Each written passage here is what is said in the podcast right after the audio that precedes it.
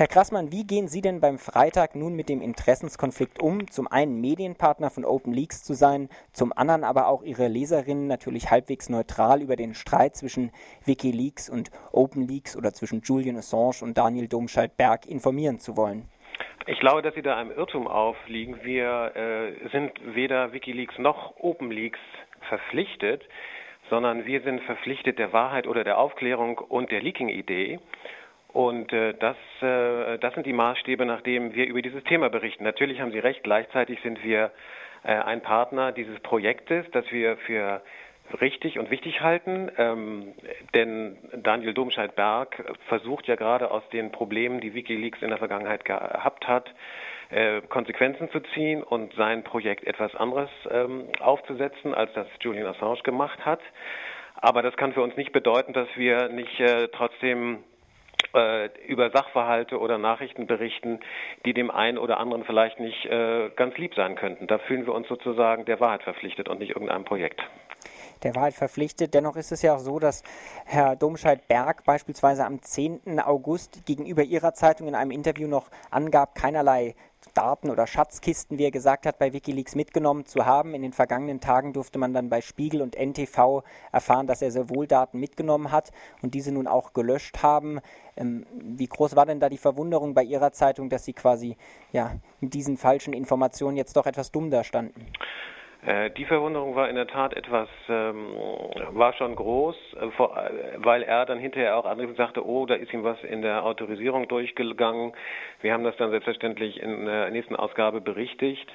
Ähm, er meinte damit, dass er keinen Zugriff auf die Daten hat keinen unmittelbaren und äh, hat sich da nicht ganz präzise ausgedrückt, was ich ärgerlich finde, denn natürlich geben wir solchen Leuten die Interviews äh, wie das alle Zeitungen machen, nochmal zum Autorisieren, damit gerade solche Missverständnisse ausgeschlossen sind. In den vergangenen Tagen kamen ja dann noch weitere Missverständnisse hinzu. Zum einen nach diesem Rauswurf beim Chaos Computer Club, den Ihre Zeitung ja auch noch heftig kritisiert hatte. Es stellte sich dann allerdings in der Folge raus, dass es dort wahrscheinlich noch andere Gründe für gab als die vorgeschobene Verärgerung, dass man quasi den guten Namen des CCC hier missbrauchen würde. Auch in der Netzgemeinde scheint man sich von dem Projekt Open Leaks und Daniel Domscheit-Berg etwas verabschiedet zu haben, insbesondere nach der Löschung von 3500 Dokumenten. Wie brisant die nun waren, da gibt es unterschiedliche Aussagen. Ähm, wie unheimlich wurde Ihnen oder wird Ihnen denn in den letzten Tagen Ihre Kooperation mit Open Leaks, einem Projekt, was ja jetzt doch heftiger Kritik ausgesetzt ist? Na, wir sehen natürlich auch die Kritik, die an diesem äh, Projekt geäußert wird und wir nehmen die auch sehr ernst. Gleichzeitig äh, finde ich es verfrüht zu sagen, das wird alles nichts und das ist das falsche Pferd, auf das der Freitag setzt.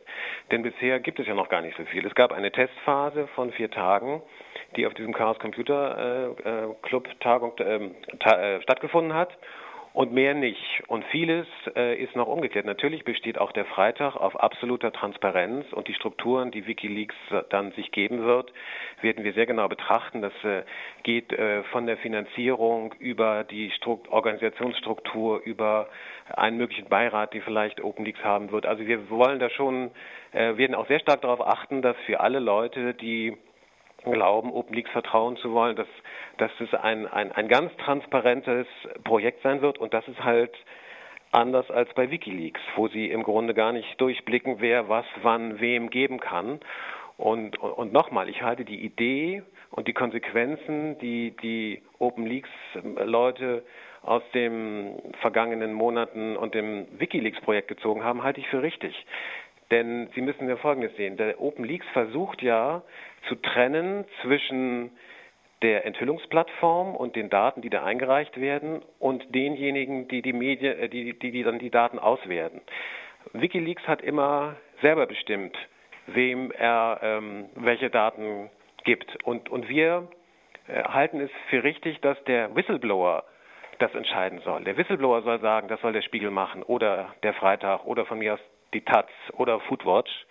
Und das kann eigentlich nicht äh, in der Entscheidung einer Enthüllungsplattform liegen. Denn die Enthüllungsplattform ist ja nur sozusagen der Briefkasten, der ja. sichere Briefkasten, den ein Whistleblower haben sollte. Aber ist diese Glaubwürdigkeit nicht dadurch erschüttert, dass jetzt Whistleblower Daten Wikileaks anvertraut haben und ein neuer Sprecher von OpenLeaks eben meinte, Daten löschen zu können, die Leute vielleicht davor unter großen Gefahren eben einer anderen Plattform anvertraut haben? Also Wie ist da die Glaubwürdigkeit noch für zukünftige Whistleblower gegeben, dass dies hier tatsächlich dann auch in Ihrem Interesse passiert? Ja, ich bin jetzt nicht der Pressesprecher von Herrn Domscheit-Berg. Äh, ich will ihn jetzt auch gar nicht so äh, verteidigen, dann müssen Sie ihn direkt fragen. Ich glaube aber, dass, äh, ähm, also ich würde Ihnen zustimmen, dass die Glaubwürdigkeit ähm, von äh, Enthüllungsplattformen im Netz insgesamt derzeit erschüttert ist. Das liegt aber nicht daran, dass äh, Domscheit-Berg irgendwelche Daten angeblich vernichtet hat, sondern das zentrale Problem, und das auch noch nicht gelöst ist, und deswegen haben wir diese Geschichte auch im Freitag groß gemacht, ist, wie gehen Enthüllungsplattformen mit sensiblen Daten um? Und die Vergangenheit hat gezeigt, dass Wikileaks mit diesen Daten nicht verantwortungsvoll umgegangen ist. Sie können mit ein bisschen Aufwand, aber nicht allzu großem Aufwand, können sie halt die unredigierten Botschaftsdepeschen im Internet ausfindig machen und das gefährdet vor allem die Informanten, die äh, den Amerikanern, also den amerikanischen Botschaftern in verschiedenen Ländern, in Afghanistan, Pakistan, im Iran, Informationen geliefert haben und dort in den unredigierten Botschaftsdepeschen auftauchen und namentlich genannt werden. Ja, das ist ein ganz zentrales Problem. Und ich bin gespannt, welche ähm, Antwort OpenLeaks auf diese Frage hat. Ich glaube, dass sie da sozusagen in die richtige Richtung gehen, weil sie sozusagen Auswertung und Empfang der Daten strikt trennen. Aber wie das am Ende aussehen wird, das weiß ich auch nicht. Und wir werden uns das sehr genau angucken und dann am Ende auch entscheiden, ob wir dabei sein werden oder nicht. Denn bisher äh, sind wir nur Testpartner.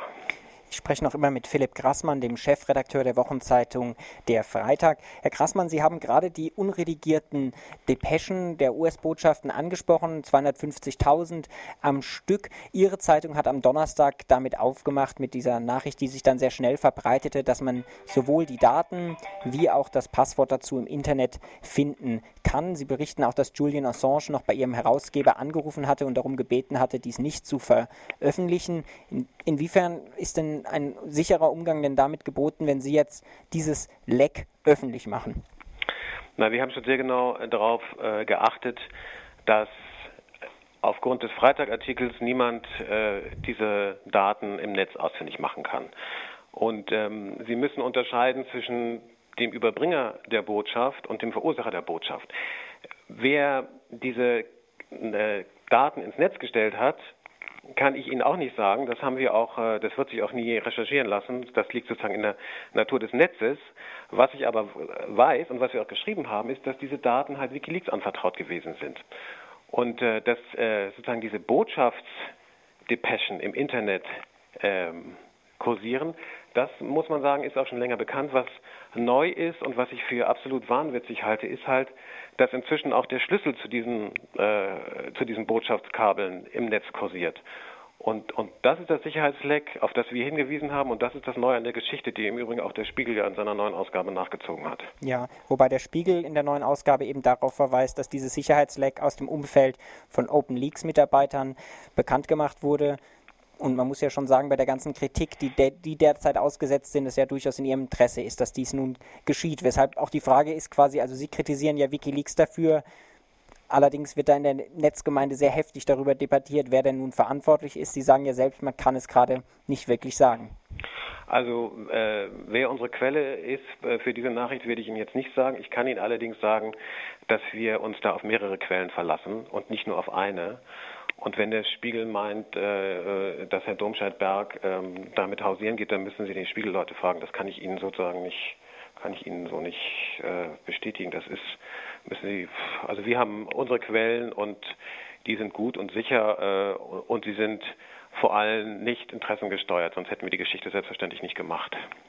Herr Grassmann, vielleicht abschließend nochmal zur Plattform Open Leaks. Ihre Zeitung verspricht sich davon ja wahrscheinlich auch eine ganze Menge. Deswegen war man von Anfang an jetzt bei diesen ersten Testphasen auch als Testpartner dabei. Es gab ja jetzt diesen viertagigen Test. Können Sie da schon was über die Ergebnisse sagen? Hat der Freitag darüber vielleicht auch exklusives Material erhalten oder wie waren die Ergebnisse?